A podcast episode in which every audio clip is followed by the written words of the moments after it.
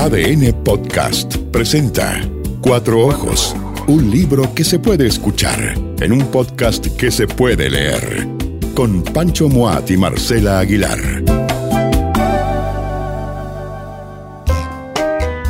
El curso que hice al revés y otros apuntes de profesor de Ignacio Álvarez. Ignacio Álvarez es un académico, eh, un señor muy, muy... Doctor muy en literatura. Serio, muy serio, que tiene un alter ego eh, en Twitter que es Espelunco.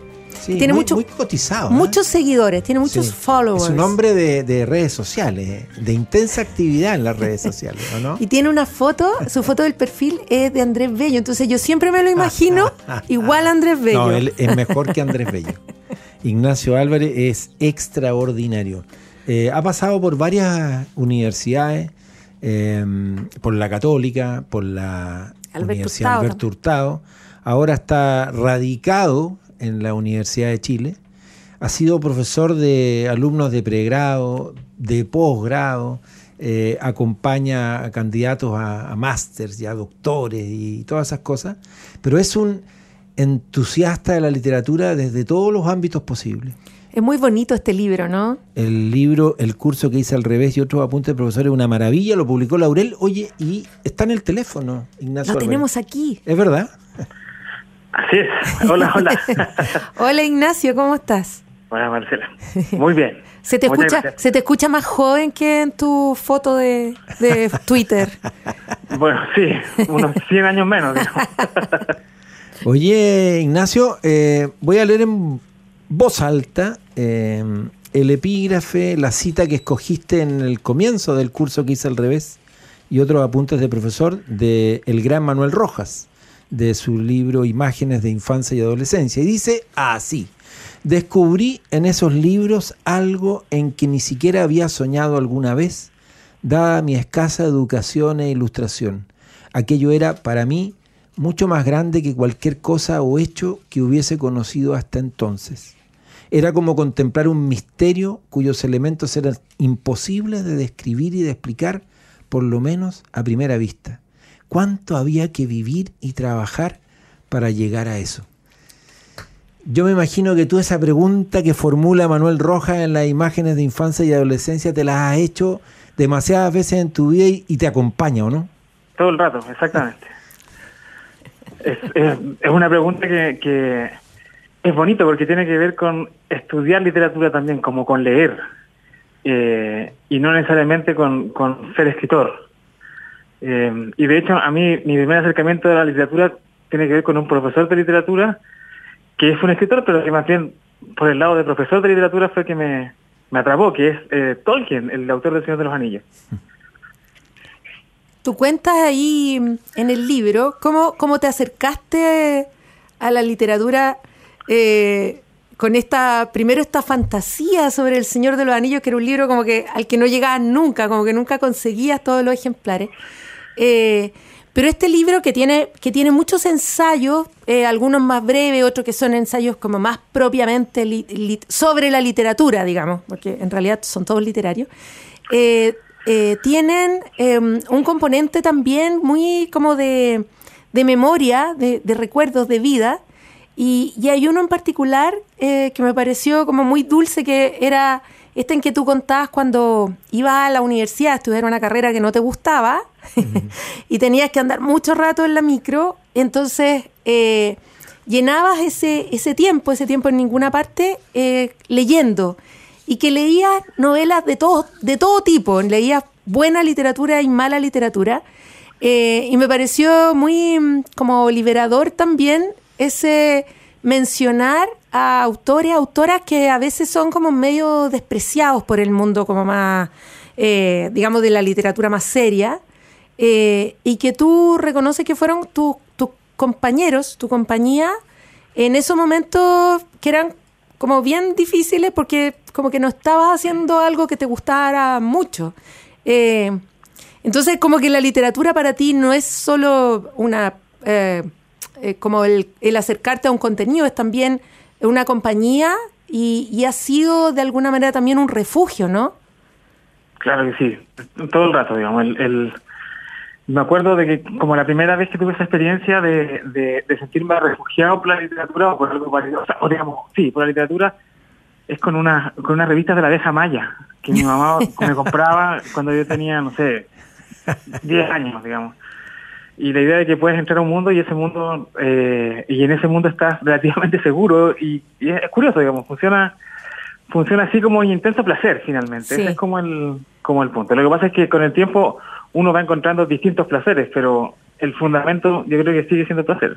Fíjate que cuando uno recorre el índice de tu libro, eh, y aparte de lo que ya decía, ¿no es cierto?, la Marce, a la White, el Señor de los Anillos, eh, empiezan a aparecer nombres propios de la literatura chilena del siglo XX, de, antes incluso. Bueno, está Manuel Rojas, está Nicomedes Guzmán, está Baldomero Lillo, está Blesgana. Eh, indirectamente tú has trabajado mucho a, también la, figura de Mariano Latorre, te ha interesado.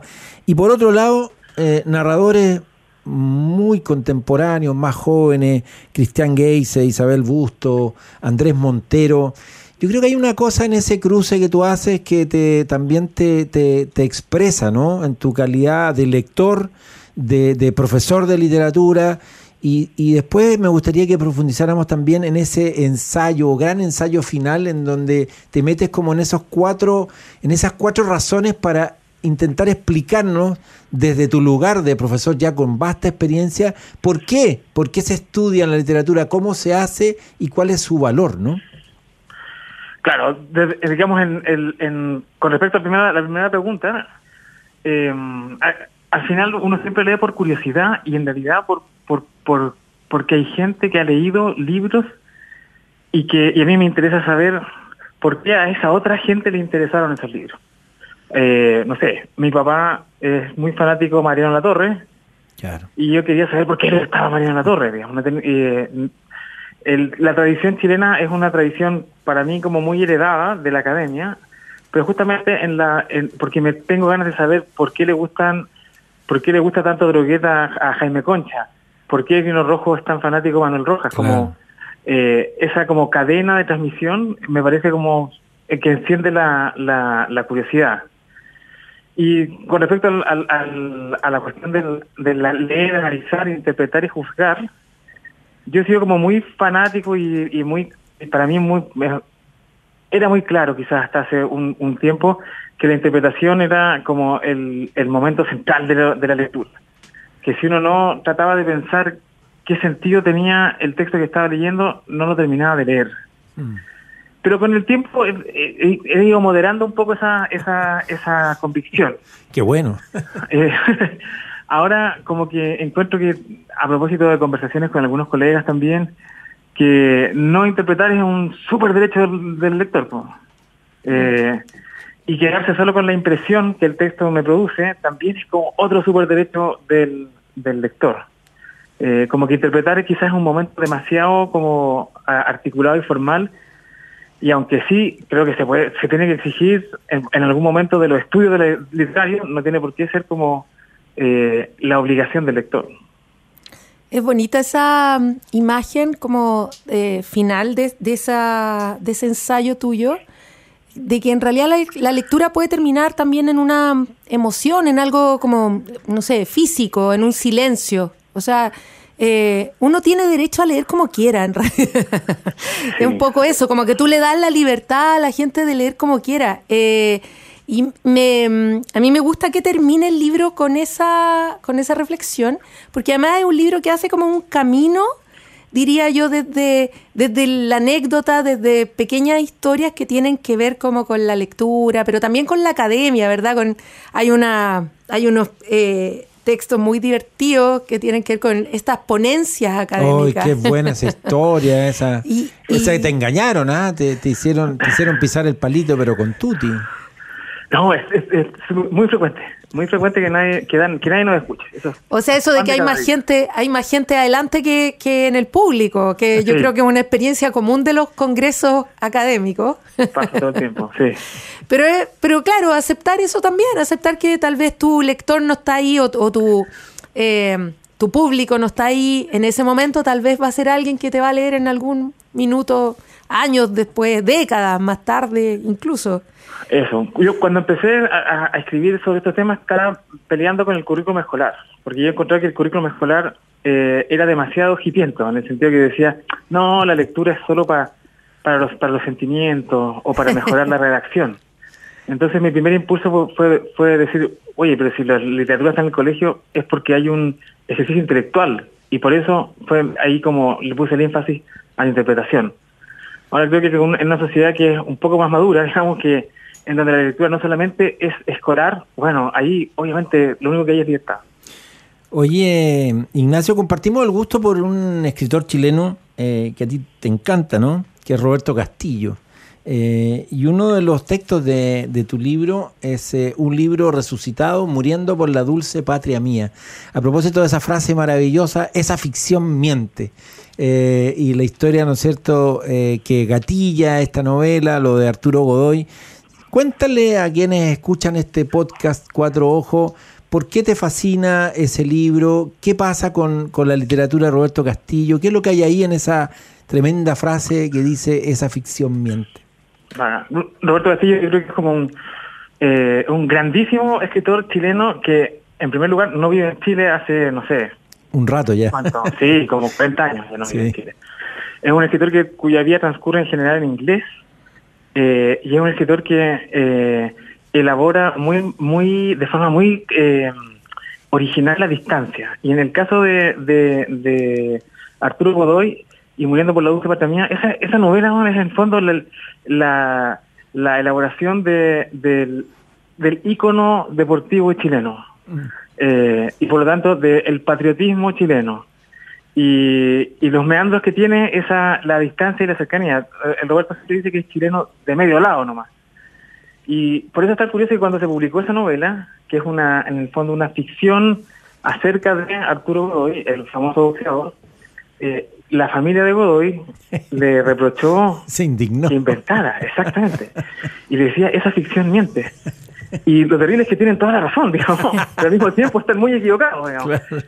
Eh, y, yo creo que para el propio Roberto fue muy eh, raro, eh, lo cuentan en el epílogo de ese libro, como enfrentar este reproche. Digamos.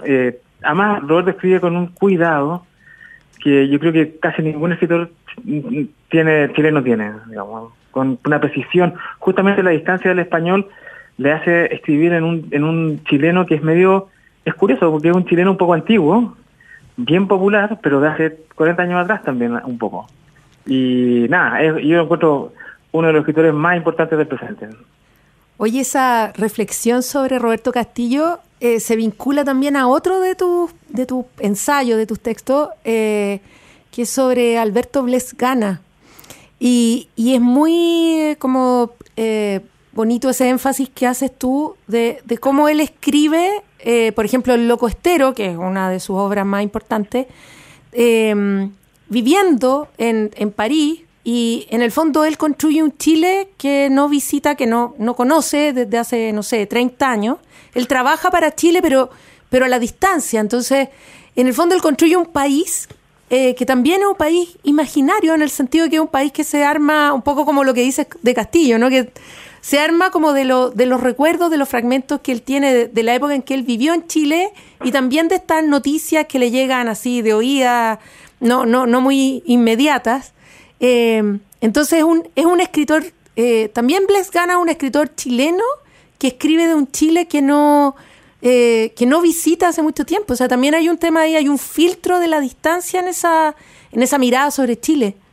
Absolutamente, y hay una, eh, es divertido, hay un error nuestro en la lectura. Nosotros lo leemos como si fuera el más chileno de los chilenos, cuando en realidad pasó mucho, mucho tiempo fuera de Chile y no volvió jamás. De hecho, le pedía a su amigo Barros Arana algunos datos para, para terminar el, durante la Reconquista para actualizar. claro, porque porque él, digamos, él, al final de, digamos, durante el gobierno Balmaceda se, se enojó mucho porque le dijeron que se había deschilenizado. Y él decía que no, que él, de hecho, había representado a Chile, digamos, las más de las veces decía con instrucciones más o menos lacónicas. Y entonces, claro, él era el más chileno de los chilenos, pero probablemente el que menos sabía de Chile. No sé, su situación es curiosísima y hace poquito nomás una eh, Carla Rojas, una estudiante del doctorado, como que agarró ese tema y lo desarrolló, eh, yo diría como muy brillantemente, en términos como académicos, de una investigación académica. Siempre he admirado Ignacio Álvarez y ahora le voy a contar a la Marcela algo que ella no sabe y a lo mejor tú ya ni te acuerdas, Ignacio, eh, que es el día en que te conocí, hace una tonelada de años. Mi hija Antonia estaba en el colegio y me había manifestado su interés en estudiar literatura. Y entonces, por alguna razón, no recuerdo con exactitud, nosotros eh, nos contactamos y nos encontramos con la Antonia, tú, tu esposa, la Steffi, también profesora de literatura en la Católica, eh, y yo, los cuatro, en un café en La Reina, en el Tabeli. y tú le transmitiste junto con la Steffi eh, a la Antonia que era más o menos desde tu mirada estudiar literatura en la universidad y ella que estaba en el colegio, todavía recuerdo, con uniforme de colegio, escuchó atentamente y nunca tampoco olvidó esto. Finalmente entró a estudiar literatura, fue alumna tuya incluso en la Universidad de Chile. Eh, y, lo que quiero decir es que las vidas se cruzan, se atraviesan y a veces escenas como esas tan cotidianas eh, cobran una relevancia a la larga en el recuerdo también, tanto que yo nunca he olvidado eso. Eh, y si bien no recuerdo qué consumimos en el café, sí recuerdo quizás lo más relevante, que fue lo que ustedes transmitieron y lo que a ella le pasó después de encontrarse con ustedes. Eso es, desde mi modesto punto de vista, una expresión de amor al oficio tan grande que por eso lo quería traer aquí al recuerdo. Pucha, nosotros también recordamos todo el rato eso y, nada, te lo agradezco mucho, no es, es por supuesto que es un trabajo como todo y un poco eso quería mostrar en, en, el, en, el, en el libro, que tiene miserias muy grandes, y es muy terrible el, el, leer para nadie, uno se acostumbra, pero, pero igual es medio terrible. Eh, y tiene también momentos bellísimos y que están sobre todo alrededor de la lectura y, de, y del leer compartido. Em, hay, hay otro escritor que tú abordas varias veces aquí en el libro, pero porque también bueno, hay dos escritores en realidad. Uno es Baldomero Lillo, que, ahí se, gana su espacio, y el otro es Manuel Rojas, que entiendo que también te llevó, tomó muchos años de tu vida. Em, ¿Cómo es eso de adentrarse en un autor, revisar su archivo, eh, no sé, ver, buscar sus cartas? Eh, ¿En qué momento, en qué momento dices basta? ¿En qué momento pasas a otro tema? ¿O, o no lo abandonas nunca? Bueno, sí, yo creo que hay que abandonarlo.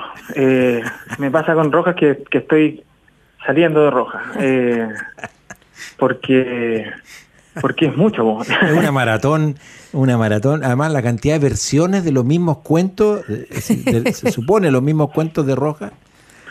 Sí, nosotros con Hugo Bello hicimos la edición crítica de los cuentos de Valdemiro Lillo y junto con varios ayudantes que ahí aparecen en el libro, la de, la de los cuentos de, de Rojas. Y uno, por supuesto, que primero está muy enamorado. Eh, yo me acuerdo que pensaba cada, cada, rato cuando estaba haciendo los cuentos de Rojas, ¿qué haría Manuel Rojas en mi lugar? Lo que es absolutamente ridículo, ¿no? eh, no estaría haciendo esto ah. en por primer lugar. Claro. Habría abandonado hace rato ya. Estaría escribiendo su propia novela. Claro, claro. Eh, pero también creo que hay una cuestión que, que, he pensado con el tiempo y es que todos, digamos, eh, yo quiero, quiero, quería como evitar eh, eh, un sentimiento de propiedad sobre como algún mm. tema, algún autor. Eh, alguna vez cuando empezamos a trabajar con Baldomero Lillo llegó, me acuerdo, a la oficina desde el lugar donde trabajaba entonces una persona que estaba segura que yo le había plagiado su trabajo. Una persona que se sentía dueña de Baldomero Lillo. Exactamente. Y yo pensaba, Baldomero Lillo se murió hace un montón de tiempo, casi 100 años, y entonces ahí yo me gusta pensar que en realidad todos los escritores y escritoras tienen alguien que se considera su dueño. Y yo no quiero ser esa gente. Eh, y por eso hay que salir también, hay que salir, hay que salir. Y de Rojas estoy saliendo, sí. Que me, soplaron que, estaba escribiendo una novela. Bueno, sí. Ah, me sopló una fuente muy cercana. Mira, sus iniciales son AP, claro. Sí, por supuesto. La historia es, es, es, mejor, diría yo. Escribió una novela que no le gustó a nadie y, y, se guardó nomás. Y fue un terrible fracaso que, que con el tiempo lo que no es tan terrible. pero que en su momento fue medio terrible. Y entonces escribí una segunda novela que espero que se publique el próximo año y eso, bueno, me tiene súper contento. Oye, y del curso que hice al revés y otros apuntes de profesor, eh, ¿qué, ¿te han dicho algo que, que, quieras eh, recordar ahora, ya sea porque fue horrible o porque fue maravilloso o porque te hizo todo el sentido del mundo, qué sé yo? No, realmente como tengo puras alegrías con, en relación con ese libro. Y puras alegrías sobre todo de, no sé, pues, de, de personas que no necesariamente leen, gente que no está metido en el, en el rollito de la literatura, que puta, se ha sentido como, eh, al menos que el libro no, no, no, lo expulsa, digamos. Y eso me, pucha, estoy súper contento por eso, la verdad. Como que hay gente que me ha pedido que les firme el libro, gente que no conozco, gente que, y que ni siquiera les gusta la literatura, y eso para mí es como eh, lo, lo mejor. Ha sido como un, un, una sorpresa, un éxito este libro. Andrea Palet, que es tu editora, que es mi fuente, ya lo revelo, eh, Andrea me contaba que, claro, que fue muy sorprendente el, interés de las personas desde el momento de la presentación del libro. Eh, ¿Por qué crees tú que, este libro es tan, no sé, popular, cercano a la gente? ¿Tiene que ver también esto, este, esta otra aproximación a las redes sociales? ¿Qué, qué será?